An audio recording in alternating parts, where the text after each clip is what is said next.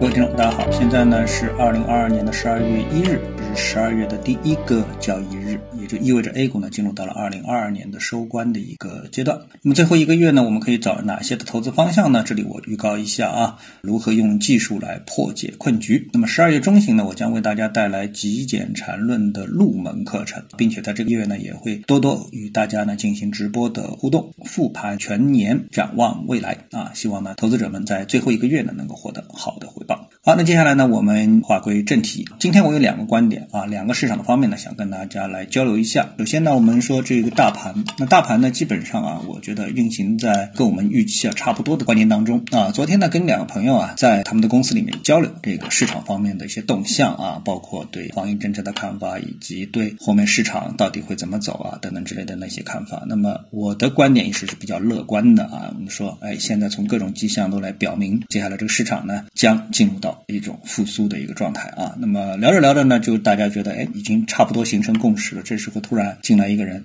他怎么说？他说市场怎么看？当然了，我们也就说了，哎，看好啊。结果他瞪了一双溜圆的眼睛啊，以一种非常不可思议的眼神啊，看着我们说，居然看好？我们都已经抛完了。不仅嗯，我们抛完了，我们的自营盘也抛完了。那听上去他好像是从券商里来的，当然我不认识他啊啊，然后呢都抛完了，这种走势你都看不懂吗？啊？这个市场完蛋了，就是一种这么简单的事实放在你的面前，你居然都不能知道啊！这个市场明明就是绝对是要跌了，你都看不出来吗？啊，就就是这样的一个讲法啊。那我们在这个市场当中，我们看到我们经常会碰到这样的人，对吧？但是呢，这个背后呢，逻辑在哪里呢？对不对？逻辑在哪里？也就是说，如果说他这个话放在两天之前啊，或者说是在本周的啊第一根大阳线之前。那我觉得呢，他的这种说法其实是两可之间的。但是呢，当第一根大阳线，也就是十月二十九日的那根阳线出现之后，然后呢，再经过了这几天的发酵，如果说你还是持这样的一个观点，就特别是那根大阳线出现之后啊，你还持这样的一个观点，我觉得就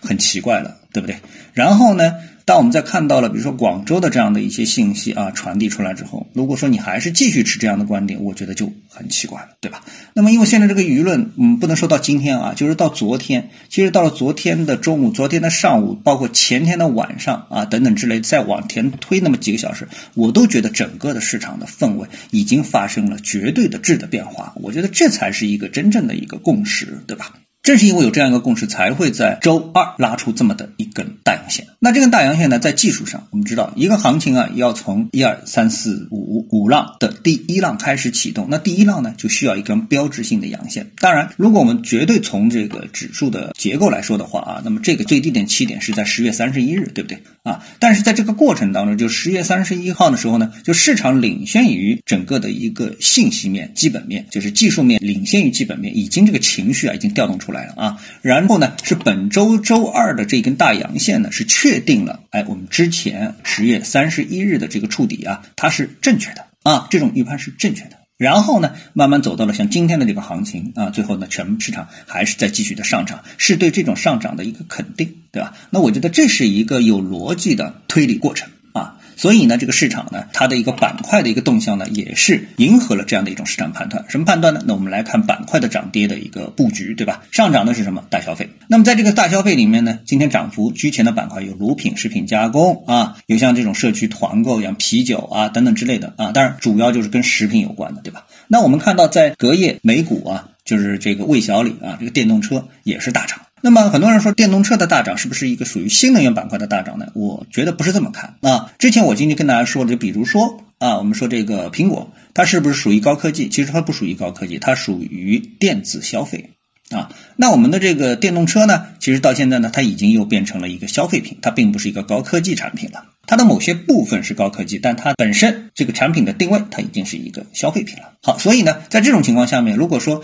整个的我们说后疫情的时代，疫情后的复苏等等啊，我们用这样的一些言语去形容我们未来的时段的话，那么消费作为一个备受压抑的一个板块，它的走强是必然的。然后呢，新能源车的消费呢，它是在路上，所以呢，它能够走强也是很正常。毕竟啊，整个的新能源板块我们是看好的，但是新能源板块是有调整的。然后呢，新能源板块当中，新能源车呢是在美股是跌得非常惨的，惨到什么程度呢？我们一起来看一下啊。未来在之前最高是到过六十五块以上的价格，现在多少？现在是十二。跟理想。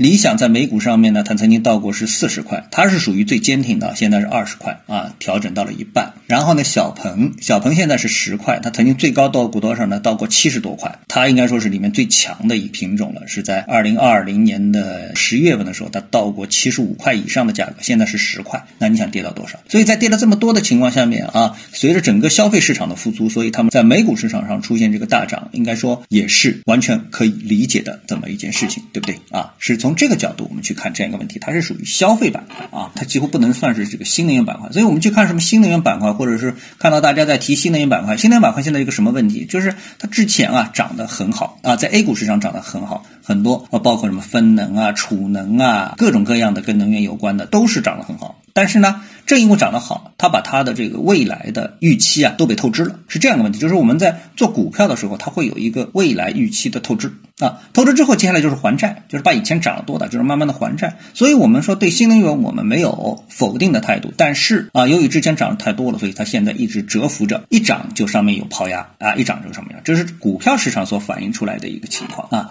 所以呢，在后疫情时代、复苏时代。啊，看好那些在疫情的过程当中备受压抑、备受摧残的啊这样的一些板块啊，特别是消费板块，这一点我觉得应该是毫无疑问的啊。所以之前我们为什么会去看好，比如说房地产行业，就现在啊，我们说看好房地产行业，因为房地产行业它已经压抑了蛮多年了啊，十二年没有融资了，最近四五年走得非常惨啊，这个房地产首富纷纷的落马。当一个市场否极泰来，所谓否极泰来，便宜才会否极泰来，对吧？好，那么说完了 A 股市场，就是我们总体上我们就是一个结论，就是我们看好 A 股市场的未来的一个行情啊，这是一个核心。然后接下来呢，我们就来看看美美股。那美股呢，昨天呢也是大反弹。那么这个大反弹呢，是来自于美联储主席鲍威尔的一个讲话。那么这个讲话呢，也是在市场预期内的。但是市场呢，其实有一种倾向，就是主观的去解读鲍威尔他到底啊说了什么东西。就是鲍威尔说这个东西呢，我们就不去咬文嚼字了啊。就是鲍威尔说的这个内容，其实是在市场预期内的，就是他肯定没有之前这么鹰派，但是市场。呢，更多的是一厢情愿的去解读他的鸽派，也就是说，美国的现在的 CPI 数据，除非啊，我们说这个鲍威尔已经是偷看牌了，他已经知道 CPI 数据接下来的 CPI 数据肯定是大大的降低了，否则的话呢，现在的以美国的这个通胀数据而言的话，就是说不加七十五个点的息，在十二月啊，加五十个点的息，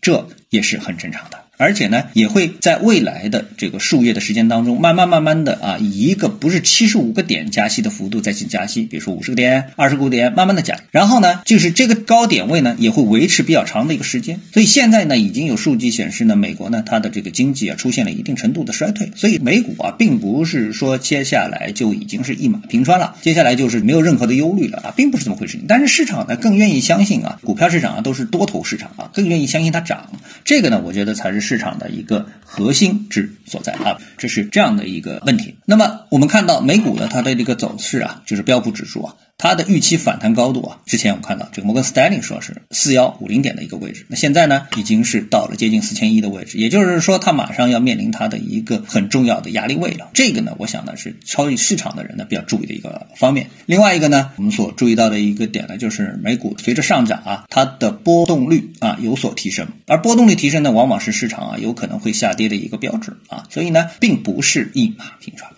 好，那么今天呢，我们就跟大家探讨一下，各位有什么想法或者是感受的话呢，欢迎在评论区里呢一起的交流，也希望各位呢是多多点赞、转发、订阅我的频道专辑啊，我们下期的节目时间再见。